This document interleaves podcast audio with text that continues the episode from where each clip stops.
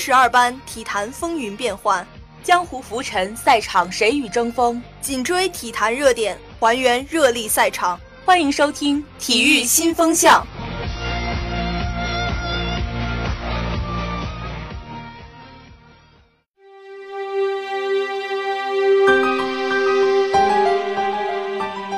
听众朋友们，大家好，我是主播金一聪，我是主播毛怀轩。世界杯开幕在即，我们体育组将为您带来权威及时的报道，敬请大家到时关注。本期节目的主要内容有：感叹时光急流勇退，致敬皇家马德里功勋主帅齐达内专题；志在卫冕，为了胜利，德国战车砥砺前行。本期世界杯列强巡礼，走进卫冕冠军德国队。在一个等待世界杯来临前的平静傍晚，在一个满屏都是儿童节即将到来的前夕。在一个所有皇马球迷都还沉浸于欧冠三连的幸福时刻，世界的崩塌一瞬间轰然到来。齐内丁·齐达内，皇家马德里的主教练，或者准确地说前任主教练，从通知发布会到宣布离任，期间过程仅仅用了一个小时而已。奇怪的是，就在五天之前，就在基辅的灿烂星光里，这位站在群雄之中的光头绅士还格外闪耀。五天之后，世界天翻地覆。闭上眼，我们仍能想象到。加雷斯贝尔在利物浦的球门前高高跃起的倒挂金钩，那是欧冠决赛历史上最美妙的进球之一。人们把这个球称为“天外飞仙”，但是所有人都知道，这也无法和当年身披皇马五号球衣的那个男人在汉普顿公园球场打进的凌空抽射相提并论。那是齐达内人生的光辉时刻。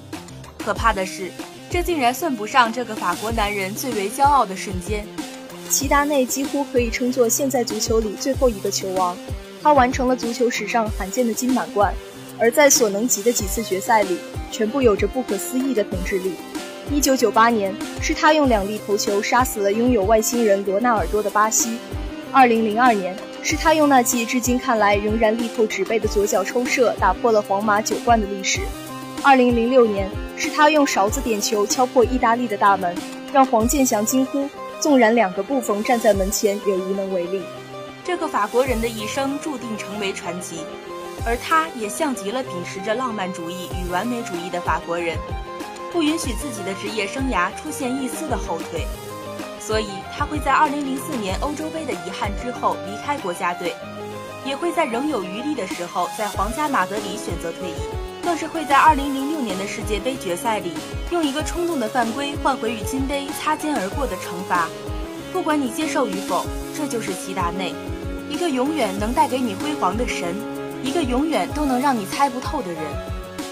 时光回到2016年1月5号，身着湛蓝色西装的齐达内在弗洛伦蒂诺的陪同下，站在了伯纳乌的新闻发布厅。对于接替贝尼特斯的职务，这个教练中的菜鸟谦虚的有些过分。民宿与媒体的质疑纷至沓来，他们并不认为这个连皇马青年队都没有带出成绩的新手能够掌管二十世纪最佳俱乐部。但是，一切的发展超乎人们的想象。齐达内在上任之后拨乱反正，他没有像贝尼特斯一样大刀阔斧地进行改革，反而是基本延续了他的老师安切洛蒂的战术体系，在四三三的基础上确定了以 BBC 为前场，莫德里奇、托尼克罗斯、卡塞米罗为中场的阵容配置。而在进攻核心上，则树立了 C 罗为绝对权威。从来寡言的齐达内，一次次在新闻发布会上强调着葡萄牙人在皇马的地位，这给了本已动荡的皇马更衣室注入了几丝安稳。齐达内带着他的中庸，带着他的权威，也带着他的玄学，进入了皇马的教练席，并在那个春天就创造了奇迹。西甲落后两位数的情况下，皇马没有放弃。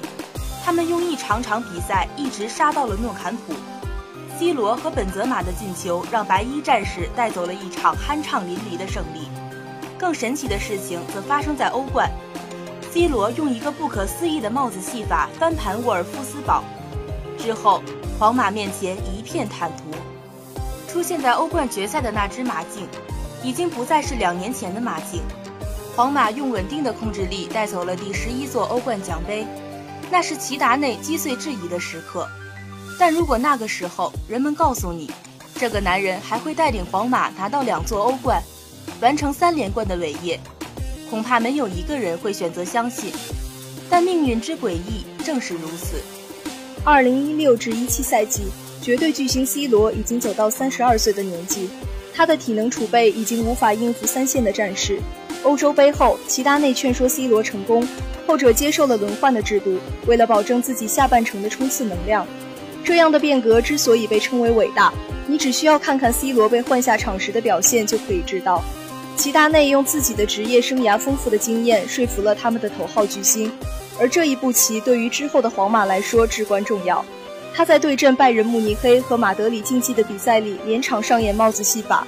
几乎以一己之力将皇马拖入到了威尔士卡迪夫城的决赛，而在决赛里面对布冯，他更是用一个不可争议的梅开二度，帮助球队完成了史无前例的欧冠卫冕。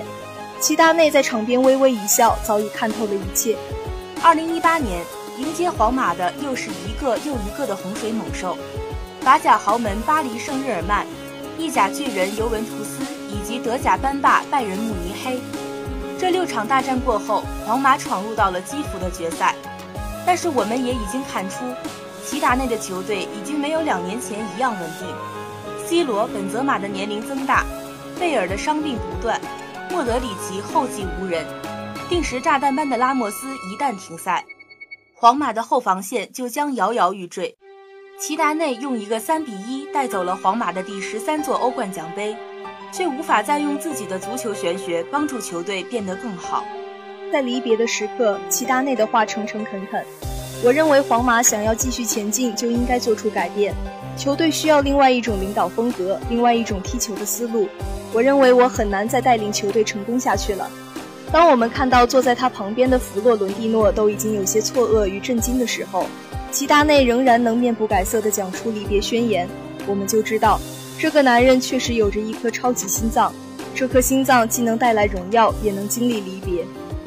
可作为我们，作为大部分的球迷而言，这样的时刻太过于苦涩。闭上眼睛，仍能想起两年前你刚刚上任时的踌躇满志，仍能想起三夺欧冠时的荡气回肠，仍能想起你在转身庆祝时的风流倜傥。只是这些，我们已经再也见不到了。二零零六年的夏天，作为球迷的我们曾经失去过齐达内一次。彼时，全场挥动的白色手帕让人动容，甚至连主裁判都不舍得吹响比赛结束的哨音。而在二零一八年的夏天，这种离别的痛苦，我们又一次想起，又一次经历。如果在离别的时刻能够带走些什么，希望能够带走这无数人对你的祝福与不舍。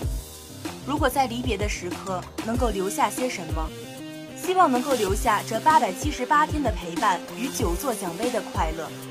宁安照白马，飒沓如流星。事了拂衣去，深藏功与名。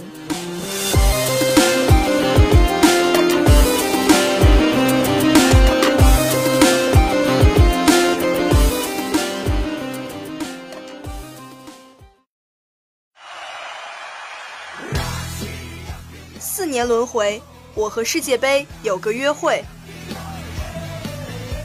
为了祖国，为了荣耀，球员们在不断奋斗。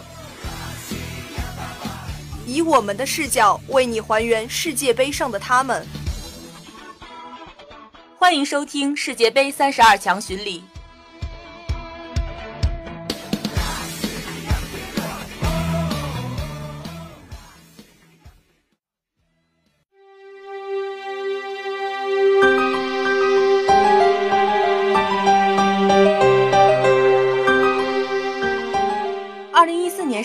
决赛第一百一十分钟，屈尔勒左路传中，格策中路抢射绝杀，德国队成为了第一支在南美洲夺冠的欧洲球队，豪取十连胜并刷出三十九个净胜球，以二队一路斩落亚洲、非洲、中北美、南美洲冠军，首次拿下联合会杯冠军。过去一年，四星德国以近乎完美的表现，宣告自己仍是二零一八世界杯最大的夺冠热门之一。本期世界杯列强巡礼，将为你介绍卫冕冠军德国队。德国队目前排名世界第一，曾经四次夺得世界杯冠军，最近的一次则是2014年。本次世界杯，德国队只有一个目标，那就是卫冕世界杯。德国队已经公布了参加世界杯的大名单，与四年前相比，少了一些耳熟能详的名字。打破世界杯进球纪录的克洛泽，后防定海神针莫特萨克，队长拉姆选择退役。小猪施魏因斯泰格、队魂波尔多斯基因为年龄的增大而退出国家队。上届世界杯的英雄许尔勒、格策均因为伤病和状态的原因落选大名单，引来一阵唏嘘。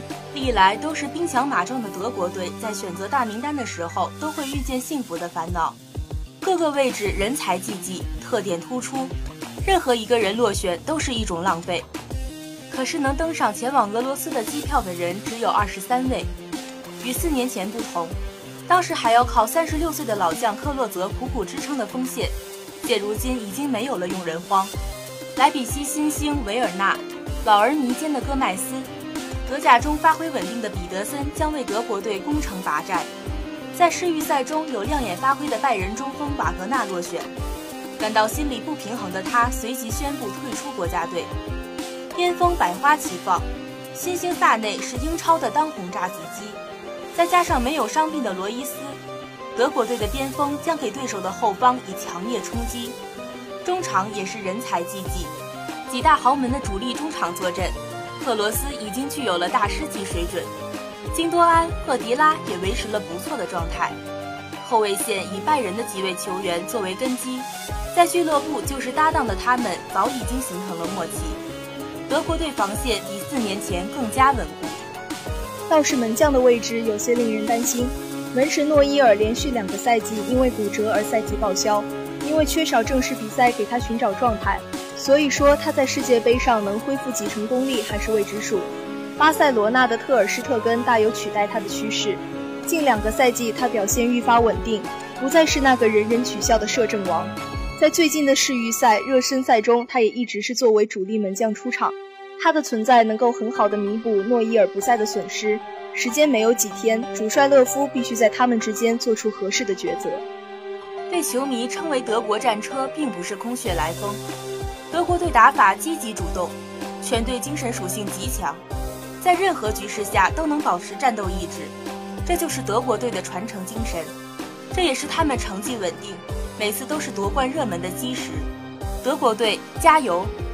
本次节目播送完毕，感谢采编冯石、黄雨欣，我是主播靳一聪，感谢导播李彦达、杜卓荣，我是主播毛怀轩，我们下期再见。